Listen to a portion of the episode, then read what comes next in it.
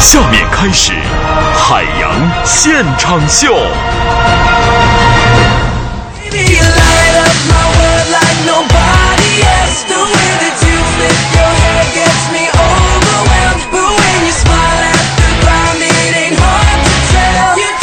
各位好，十七点零六分，欢迎各位参加到海洋现场秀的直播过程当中来，我是海洋。此时此刻呢，不论你是站着、躺着、坐着还是趴着，都欢迎大家用最放松的姿势来收听我们的节目。再次问候收音机前和现场的，现场没几个人，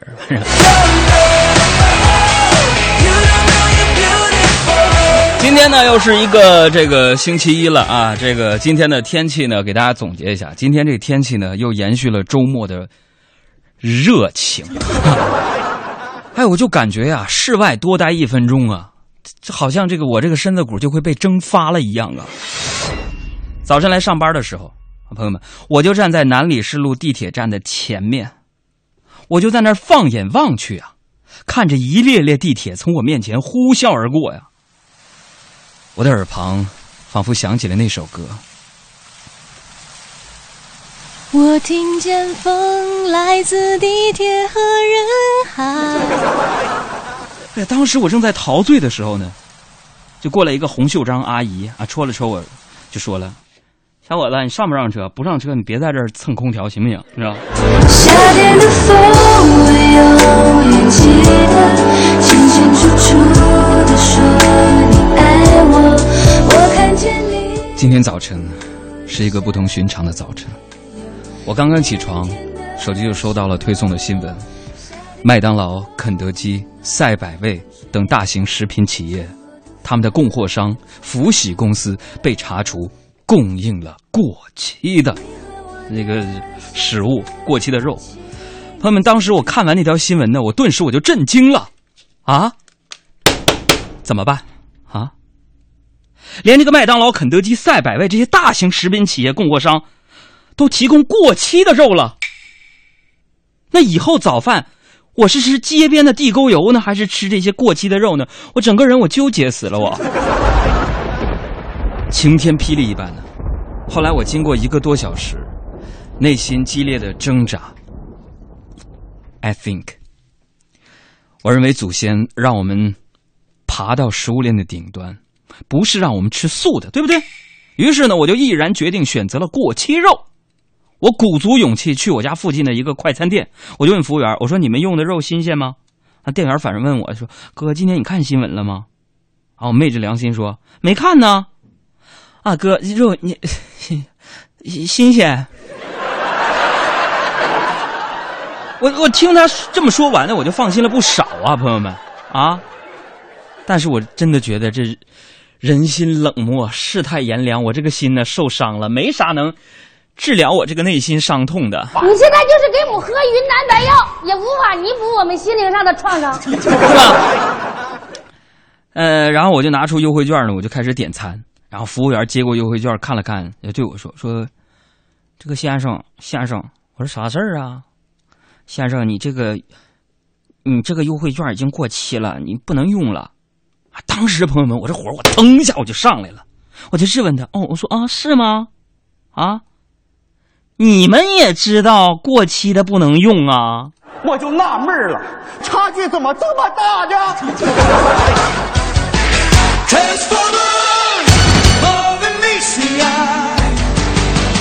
这以前呢，有人开玩笑就说说那这些洋快餐呢，这快餐店存在极大的这个解决了这个中国很多城市公共厕所卫生间不足的这么一个问题，是不是？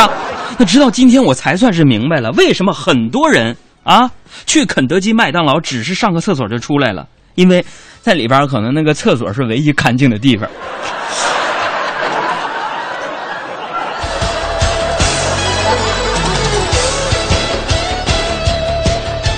后来呀，朋友们，我就琢磨再三，我还是决定了，我寻思怎么整呢？咱们也不能不吃嘛，对不对？我就去买个面包，啊，买盒牛奶当早餐，我寻思这样比较靠谱嘛。完了，朋友们，我就去这个超市买东西的时候。朋友们呐，我就发现一个小孩站在货架面前，非常惊恐的看着那个牛肉干。我觉得他的表情还蛮有趣的，我就走过去问他：“小朋友，嗨，你是不是馋了？他那个孩子那个小眼睛啊，还是直勾勾的看着牛肉干说：“我认为牛肉很勇敢。”我就非常好奇，我就问他，我说：“你怎么知道牛牛很勇敢呢？”然后他指着那个货架上的大包装的牛肉干就说了：“说叔叔，叔叔，你你看呢？你看那个牛举举着自己的肉，告诉大家这个这个好吃。”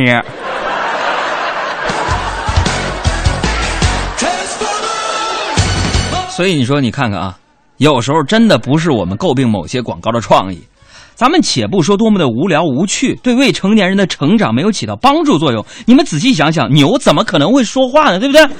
另外呢，很多广告啊，我觉得啊，现在除了这个电视剧啊，给我们带来了很多一些不好的影响之外，你比如说，现在为什么在中国的电视剧当中啊，满屏幕都是清朝戏呢？而且我看过这个清朝戏，会给我们青少年朋友心里造成什么样的一个影响呢？啊，凡是皇上都是才高八斗的啊，学富五车的啊，乾隆、康熙就没有什么缺点。可是，在我们全中国的历史当中，那很多朝代比宋朝那要繁荣昌盛的很多呀。你为什么不拍呢？这也就算了，还有那些插播的广告啊，你比如说啊啊，有一个女的明星咔出来了，说关爱家人就要从早餐开始，用心的早餐才能体现对他们满满的爱。啊，这没有什么错，对吧？他们说杨哥，人这不对吗？你往下看呢，结果拿出什么玩意儿？一个托盘，上面放的是八宝粥，还是罐装的？你这是得多用心呢，对不对？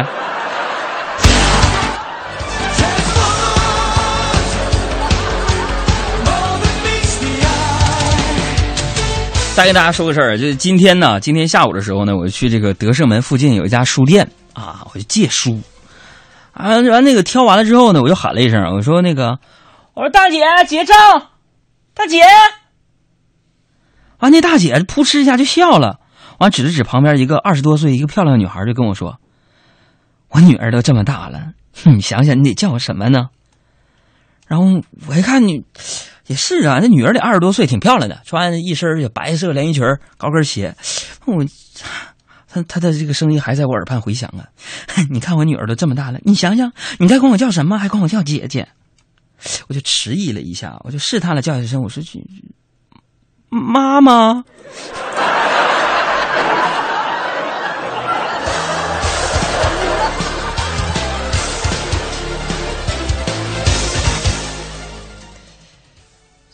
他为什么后来给了我两个耳光呢？为什么呢？我就想，难道他不是在暗示我吗？对不对？然后借完书临走的时候，那阿姨漂亮女儿啊，后来觉得对我有点愧疚，就亲切的问我说：“啊，这位先生，一会儿可能要下雨，你带伞了没？”我以为他要借借给我伞呢，我顿时我内心一阵暖流划过，我说：“没带。”啊，当时他顿时啊脸色一变，说：“啊，那你小心点，别把我们店书给淋湿了啊。”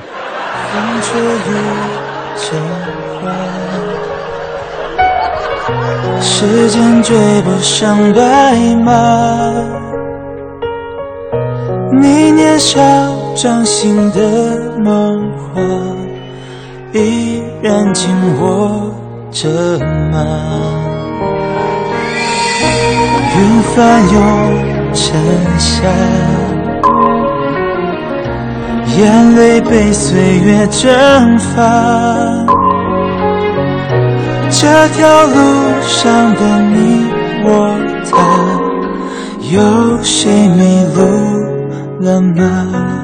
大家好，我是海洋现场秀的快乐大使程咬金，让我们一起减法生活，快乐加倍。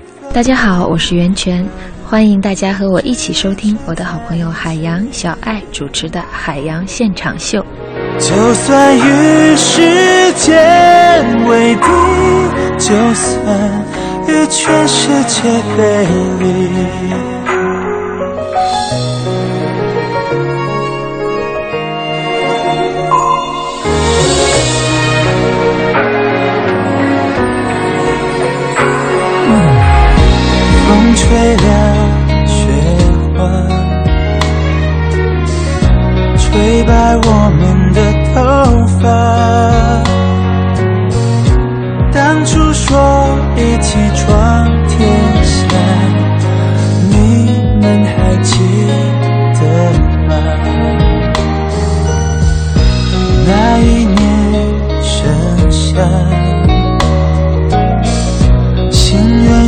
的无限大。我们手拉手也成舟，划过悲伤河流。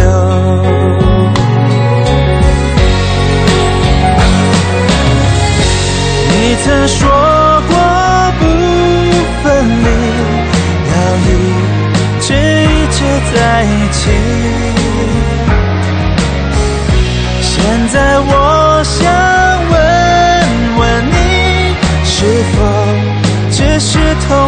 无忌？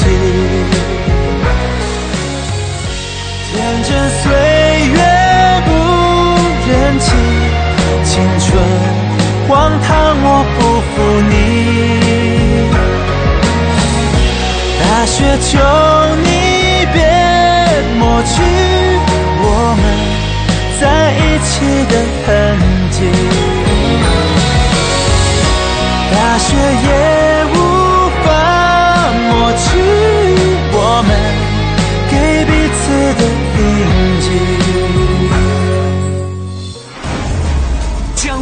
湖通缉令。脱口秀江湖头号通缉人物，三大特征：身材玲珑，人家是纯爷们儿；侠骨柔肠，长得挺委婉；服装怪异。妈呀，着急穿跑偏了。他究竟是谁？我我我我我是我的，我我是我的嘞！语不惊人俺不休。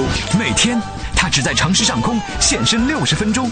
文艺之声一零六点六，晚上五点。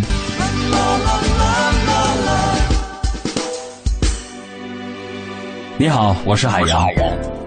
我喜欢让生活回归简单。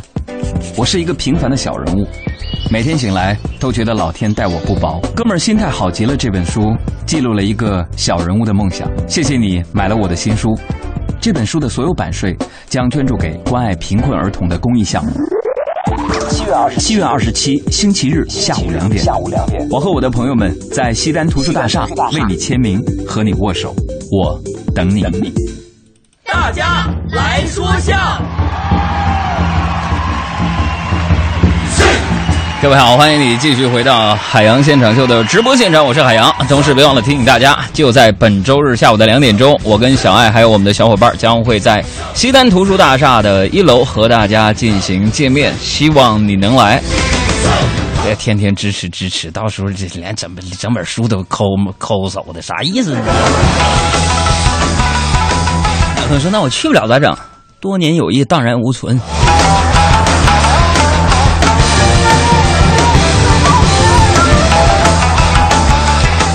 呃，欢迎大家呢关注我们的公众微信账号，两个字“海洋大海的海阳光的阳”。如果七月二十七号，也就是本周日下午两点你能去的话呢，可以编辑“我会参加”，加上你的姓名和你的电话发送给我们就可以了。我们要送出三百个柠檬杯，送给大家一个健康。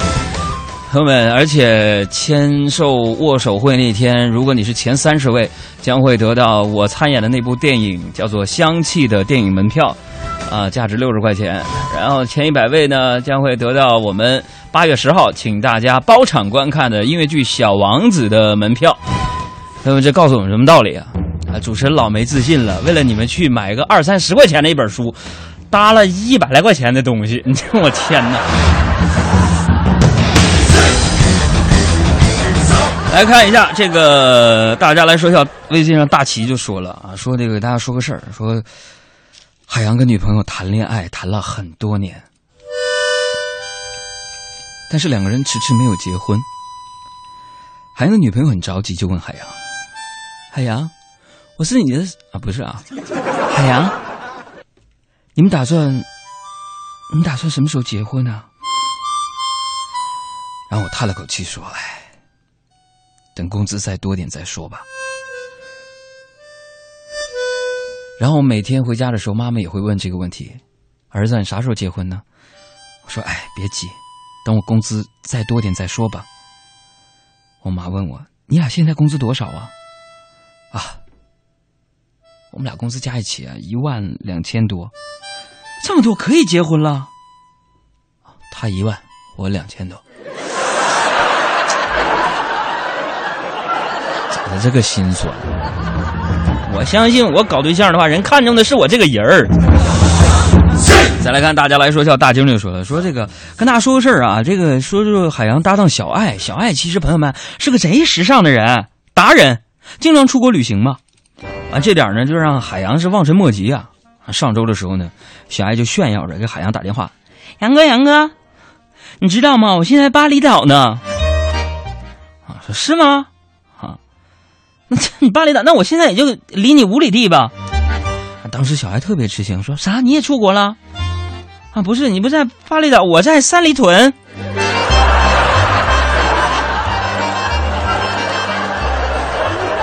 这位朋友，谢谢你啊，在这个炎热的夏季发来这么冷的一个段子。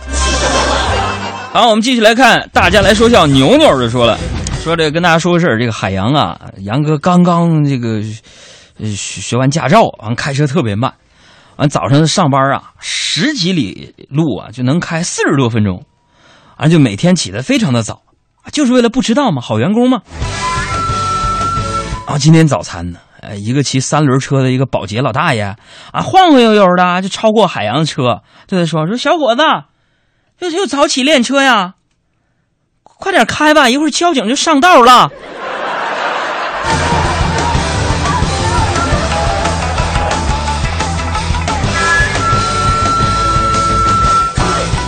所以我想对收音机前的听众朋友说，在这个世界当中，很多事，如果你认为你已经做的很差了，那么你不要灰心，一定会比你做的更差的。比如说牛牛这条段子比刚才那条还冷，你们怎么了今天？再来看一下葡萄王子说了说，说这杨哥呀，在一家 KTV 当服务生，完有一天呢，VIP 包房就来了几位客人，那二话不说呢，就塞给海洋四百块钱，啊，当时海洋顿时非常开心呐，啊，非常虚伪的说，哥哥不用了哈，不用了，我们这块不能收小费，不用了，哥哥谢谢你哈。当时客人呢，凶神恶煞的说，拿着。啊，当时我接过钱就说。啊，谢谢哥哈，咋这么好呢？祝你发财哈！啊，这客人呢就满脸疑惑的说：“谢啥谢呀？我跟你说两遍了都，你去给我买条烟，买买条中华。”我的妈呀，你咋这么抠呢？四百让我买两条中华呀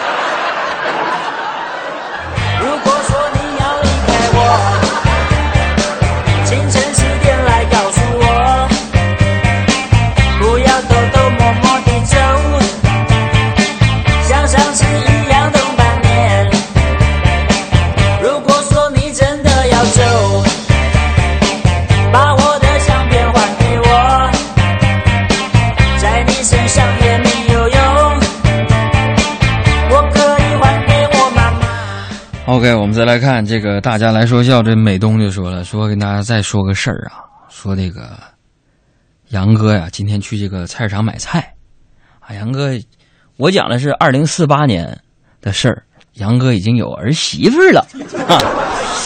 完了，那个杨哥就问这个菜贩子说：“哎，老弟，你这个有机蔬菜喷没喷过农药啊？我可是要买给我儿媳妇吃的呀，这玩意儿非非常重要啊。”完，菜贩子就说了。说大哥啊，我俺们这个菜对不起，没有那个农药啊，投毒这个事儿你得自己干啊。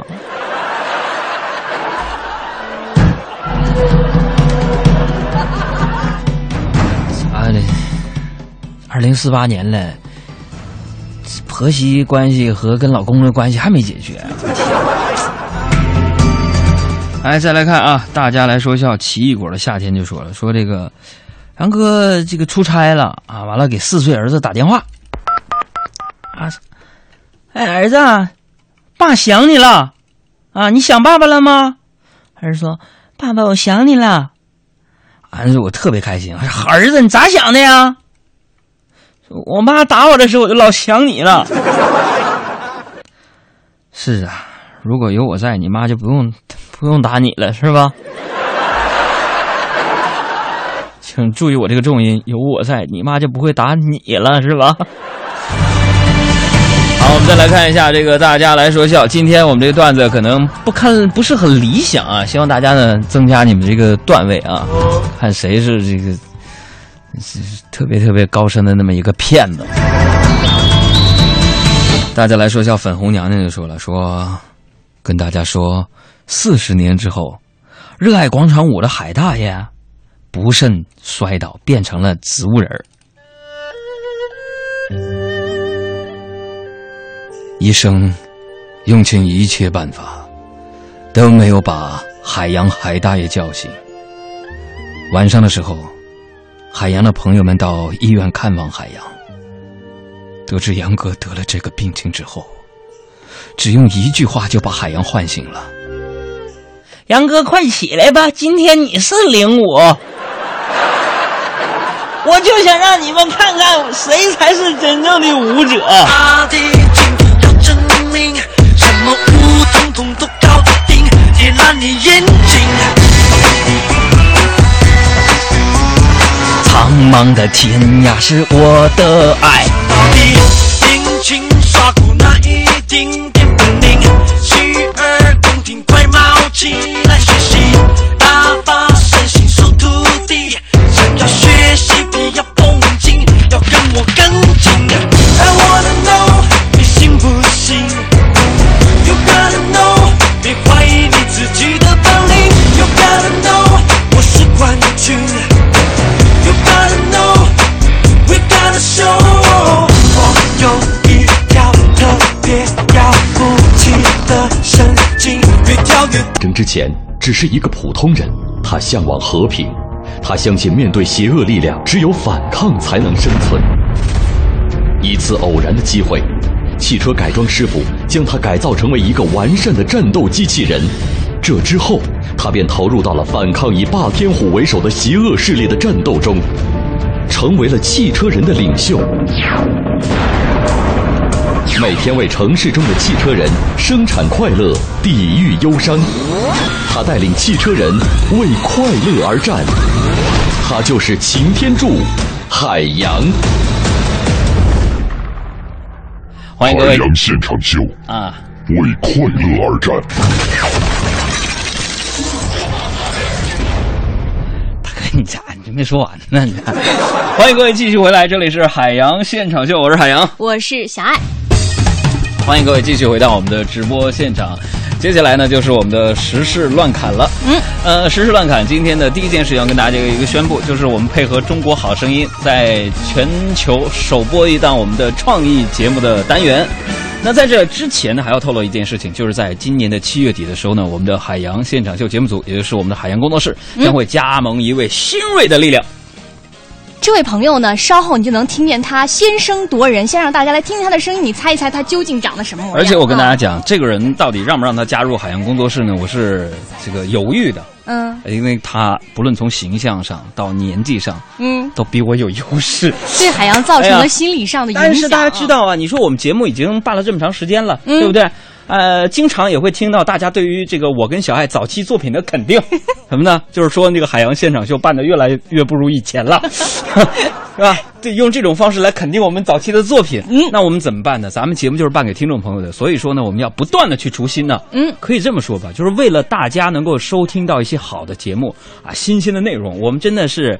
求爷爷告奶奶的去做了很多的事情，包括我们都拿自己的工资请人去给我们录包装了。嗯，哎，所以呢，跟大家透露一下，为了满足你们的需求，为了广大女性粉丝们啊，弥补一下我们海洋工作室整体男人形象面貌不足的问题。因为毕竟嘛，根据最新的这个收听统计，我们的女性听众群体是在逐渐的扩大，逐渐的扩大。嗯，呃，眼瞅着就达到男性群体的这个规模了。嗯，所以呢，我们要找一个花样美男来到我们节目组当中，用这种出卖美。用这种更加具有视觉冲击力的手段，哎、对对对小爱，你成熟了，来一 二三啊，呃，他马上就和大家见面，而且七月二十七号那天，我们的签售会呢，我也忍痛让他参加了。他的名字叫做沈小妍，那。现在真的是未见其人，先闻其声。嗯、所以从今天开始，一直到《好声音》的结束呢，我们将会推推出一个最新的单元，名字叫做《中国搞声音》。据说还有一个新的导师加入，是吗？是的。那我们来有请一下，呃，这个我们的这个旁白来介绍一下加入的这个导师，他到底是谁呢？他开辟华语脱口秀新纪元的中国著名广播人、段子手，也是华语主持最有影响力的幽默大师。他曾获得中国主持最高荣誉金话筒奖。他一路写歌且行，坚持到底的柔情主义，打动了无数开车路上的痴男怨女。让我们有请中国搞声音新晋导师海洋。不是我呀，就是你啊！你不知道这个吗？你是新晋导师你们要给我个惊喜和意外。，surprise！我这听众朋友又该说我在这没事就推销自己了啊！你如果让他知道说这个内容是我把过关的，你说我脸往哪儿搁？没关系，今天我们实时乱侃，从今天开始就要在实时乱侃的第一个单元推出中国搞声音。下面让我们用最热烈的掌声欢迎沈小妍。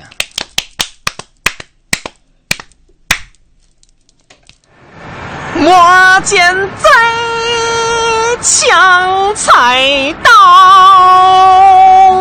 哇，好声音呐！朋友，想加入我的团队吗？来北京参加海洋现场秀的快乐音乐季。大哥啊，虽然说你长得帅哦，但是我也是有看过新闻的。你是不是想拐卖我这个儿童啊？我就是一个普普通通在杭州西湖边给人磨剪刀、修菜刀的小顽童，怎么可能有机会参加海洋现场秀的快乐音乐季呢？除非，除非什么？你让我当主持人，一言为定。好，孩子，你叫什么？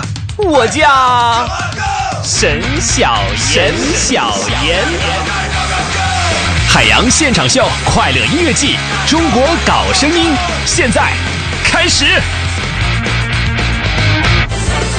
中国搞声音，让我们欢迎主持人沈小妍。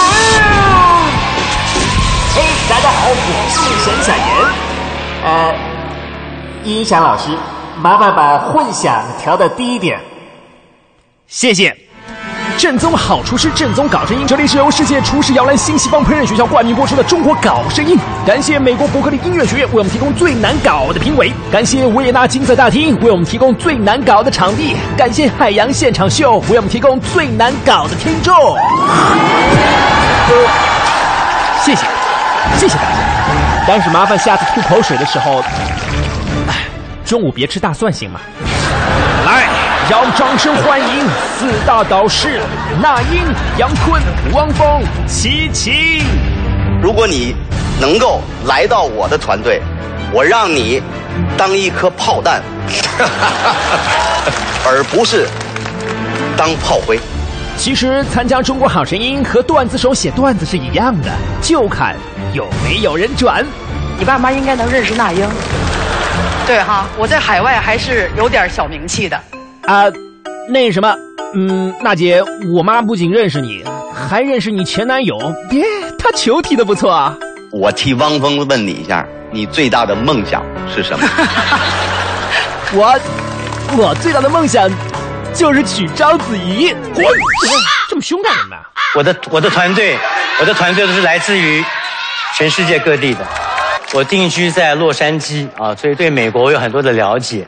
那么欢迎你到 Berkeley 去的时候啊，我能够提供一些必要的协助。基金老师，我唱《小苹果》也能有国际范儿吗？你是我的小呀小苹果，怎么爱你都不嫌多。你的国际团队，I want you。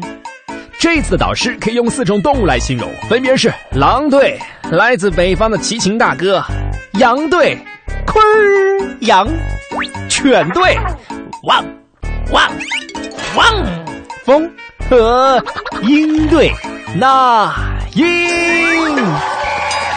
好了，来吧，在请出今天第一位学员之前，让我们有请四位导师那样忘情组合为我们带来男生、女生小组唱歌曲《小串烧》。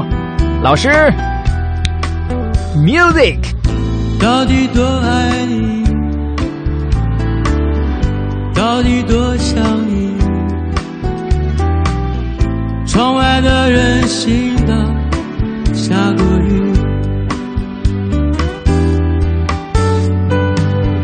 蓝色热带雨，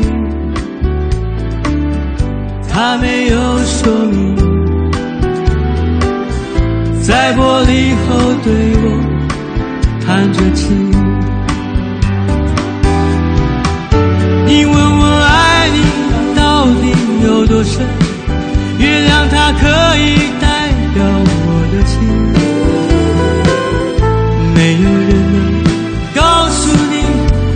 是他们还不够单纯。你问我爱你到底有多深，月亮它可以替我作证，继续微微或放弃，不是一个吻能够说明。继续的吻或放弃，不是一个吻能够说明。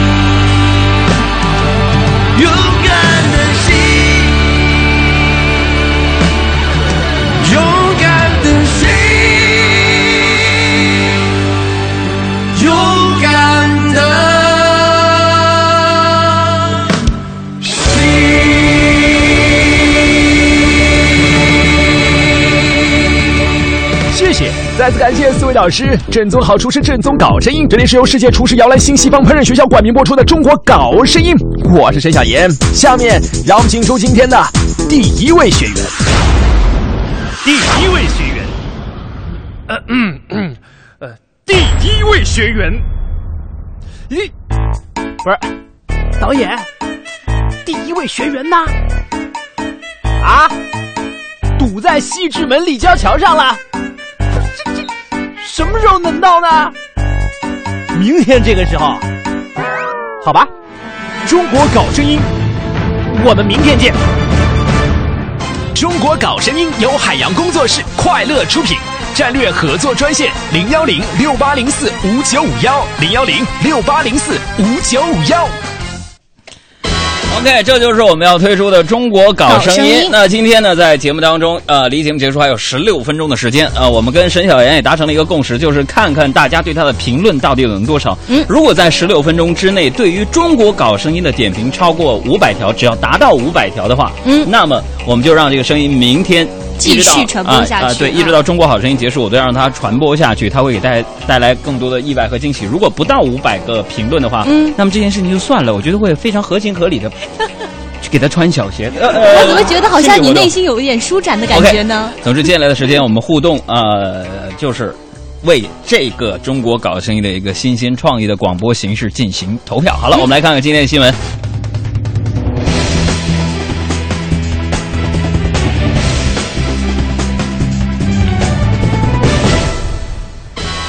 首先，我们来看一下新闻关键词“过期”。根据上海电视台记者几个月的卧底调查，相信呢这周末大家也都知道了这样一个公司的名字，叫做上海福喜公司。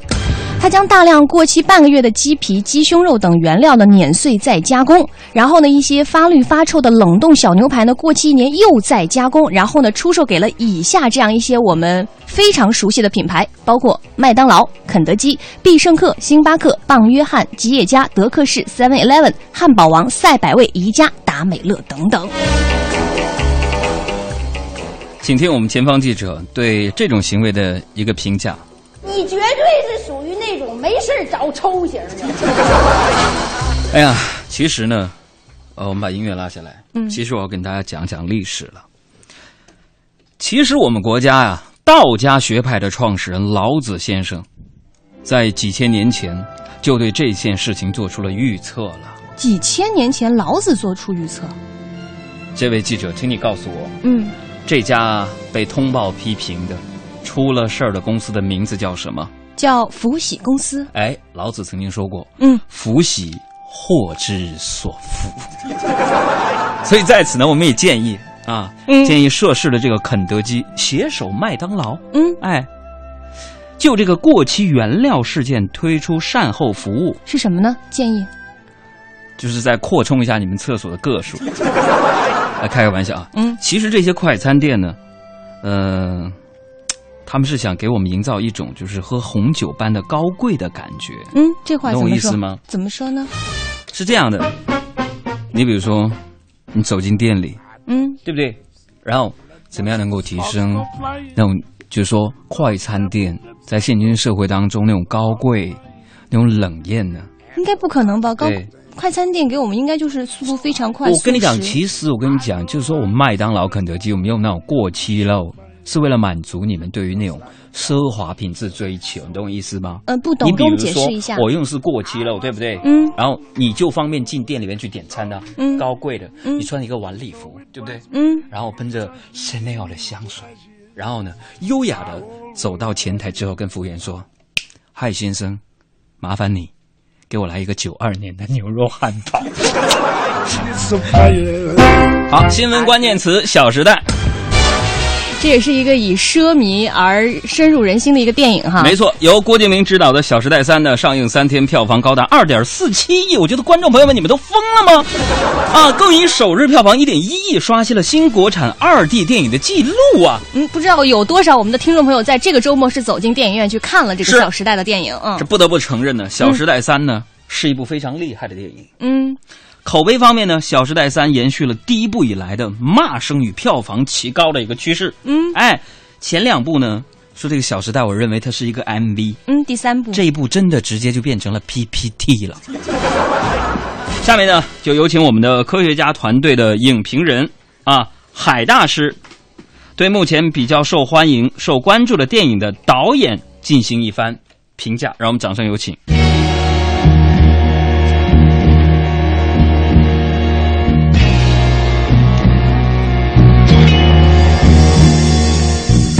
说现在是一个新媒体要和传统媒体融合的时代。今天呢，我就给大家总结一下热衷的社交媒体，来和大家分析一下张艺谋的电影是《天涯》，品种多且水平不一。那么姜文的电影是《知乎》，具备精英知识分子的高贵冷艳。那么冯小刚的电影呢，就是微博，内容很多就是为了满足市场的需求。那么韩寒的新片《后会无期》呢，是豆瓣，充满中年男人的沧桑与文艺。那么郭敬明的《小时代》是 QQ 空间，大家说着幼稚的话，还可以经常给 QQ 换装。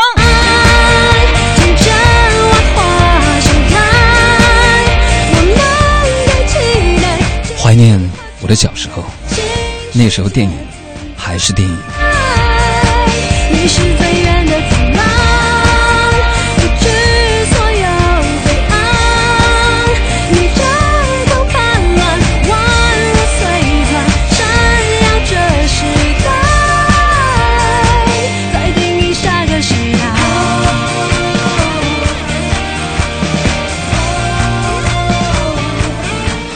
OK，我们继续来看吧。因为电影的问题呢，本来我想多评论几句，但是呃，郭敬明的粉丝那么多，我就不评论了。我相信大家都懂我要评论什么，就是我真的不喜欢。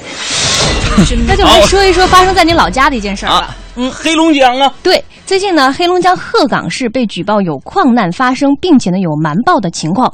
于是呢，新华社记者与当地相关人员前往核查途中，结果没想到呢，遭到了这个障碍，车辆没有办法通过。于是呢，记者就拿出相机对当时的情况进行一个拍照留证。没想到呢，这个时候鹤岗一位副市长是强令记者要删除对他拍的这个照片，并且还说出了这样的话：“你谁呀、呃，我是新华社的记者，呃，我听说你们在这里有矿难发生，并且有瞒报的情。这这这谁让你拍照片的？呃，我们需要进行一个这个拍照谁瞒报？你说谁瞒报啊？我们现在正是来调查这个事情。你调查啥？你调查调查呗？你拍我干什么呀？我们需要你进行不是你调查你你你跟我说了吗？我我是这块负责人，那你你你你要拍我的话，你你采访你是不是得跟我打个招呼？呃，我们需要进行一不是你你你你核实的话也可以，可以，我很配合你核实。那满满满满满报都是网上的，你你你拍我干什么呢？那个，我们需要进行一个拍你别跟我说。这拍拍拍拍拍拍，你跟你跟谁一起来的？我跟你们当地的这个相关人不是，那你拿相机干什么？你拍我？得留下一个证据。我有肖像权，你有什么资格拍我呀你啊？你知道我是谁不？你是想到不演了啊！总之呢，就是说这一位负责人他是鹤岗一位副市长，强令记者删除照片，并且说我有肖像权，你有什么资格随便拍我？嗯，那我想跟大家普及一下，肖像权这个东西是法律层面当当中的一个关键词，对吧？对对对肖像权对于整个社会而言都是非常重要的。嗯哎，因为什么？只要人人都注重肖像权，稍微要点脸，世界将变成美好的人间呢。这句话我也送给鹤岗市的这位副市长啊，我觉得这个副市长呢，这个语言呢，没有大家想象的那么过分。人家说我有肖像权，你有什么资格拍我？就是你不要拍我，嗯，我是一个要脸的人呢。我希望每一个人都要点脸，不要做不要脸的事情。世界才能变成美好的人间。只要人人都献出时间。那么在这里边呢，咱们多说两句。嗯，近年来呢，随着政府信息公开透明度的加强呢，一些明着不说、暗地里却拒绝我们记者进入新闻现场的官员奇葩，他们的话语却随之而生了。首先，第一个类型呢，就是搞笑型。怎么搞笑呢？啊，这位记者，你问之前，我们能不能先沟通一下哈？今年的七月六号，当地爆出了高考体育加分乱象之后呢，央视的记者采访河南省体育局的宣传处的处长袁军时，就问到说，国家二级运动员的资格审查具体由谁来做的时候，处长就犹豫会儿的说：“这个你能不能问之前咱们先沟通一下，是不是啊？”这是第一种类型，第二种类型是示弱型。嗯，今年的三月两会期间，中国青年报的记者呢。想就去年广西鹤江水污染问题呢，采访某市的市委书记。记者敲门表明身份来意之后，房间内传来的声音：“我还没有起床，能不能一个小时之后你再来，好不好？”那么一个小时之后呢，记者再次敲门表示来意的时候呢，房间里传出一个声音：“那个我病了，采访能不能改一下？”第三种类型就是法盲型。今年的四月十九号，江苏省台。泰州市某社区党总支书记周某中午喝多了，借着酒劲儿不让记者离开，并且限制人身自由，称我就要限制你，咋的？我就喝多了，我就限制你。多少遍了，跟朋友们，这个肖像权呢，它指的是人对自己的肖像享有在线使用并排斥他人侵害的权利。嗯，然而肖像权的侵权依据并非是仅凭一张脸。依据这个法律规定呢，公职人员、影视和体育明星以及其他的公共人士在公开露面的时候呢，不得反对他人拍照。那么与此同时呢，有特殊新闻价值的人，例如新闻事件的当事人或者是在场人，不得反对记者的善意拍照。那么公职人员在公务场所只享有有限度的肖像权。那么如果这位副市长在自己家中啊。未经允许，谁也不能给他拍照，这是毋庸置疑的。但是，作为主管安全生产的副市长，在赶往矿难现场的途中，拿肖像权说事儿，未免表情表的有点错了，会议也错了。肖像权、隐私权、名誉权这些推动社会进步的法律原则，却常被个别的官员拿来说事儿。这位副市长究竟是在乎自身的形象，还是在遮掩事件背后的真相？我们不得而知。但是，肖像权等法律规定。既当不了遮羞布，也成不了挡箭牌。你绝对是属于那种没事找抽去。多少遍了，跟你要狠吧，狠一点，再狠一点，这样子。要研究演全套吧你？不要每次都睡着了。装狠很累的。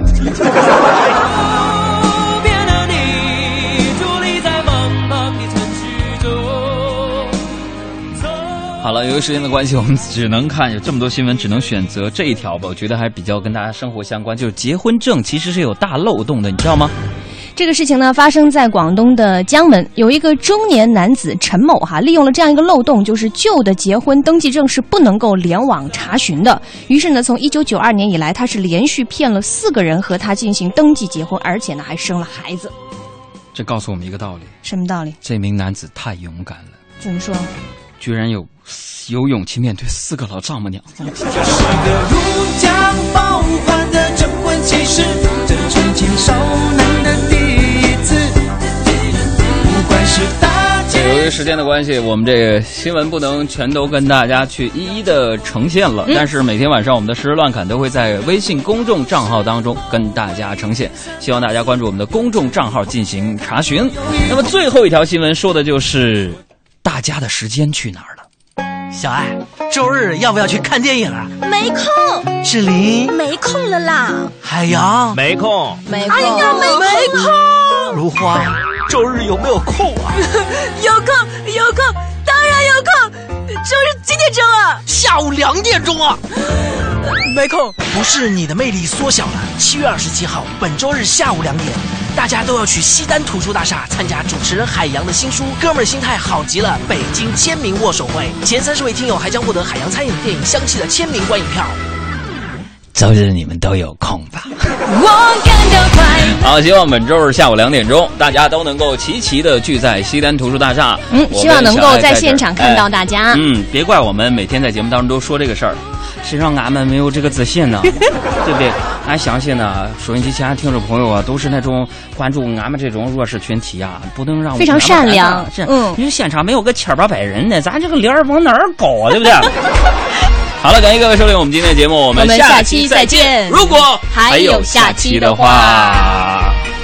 掐了啊，别播。对，这轱辘掐了别播你。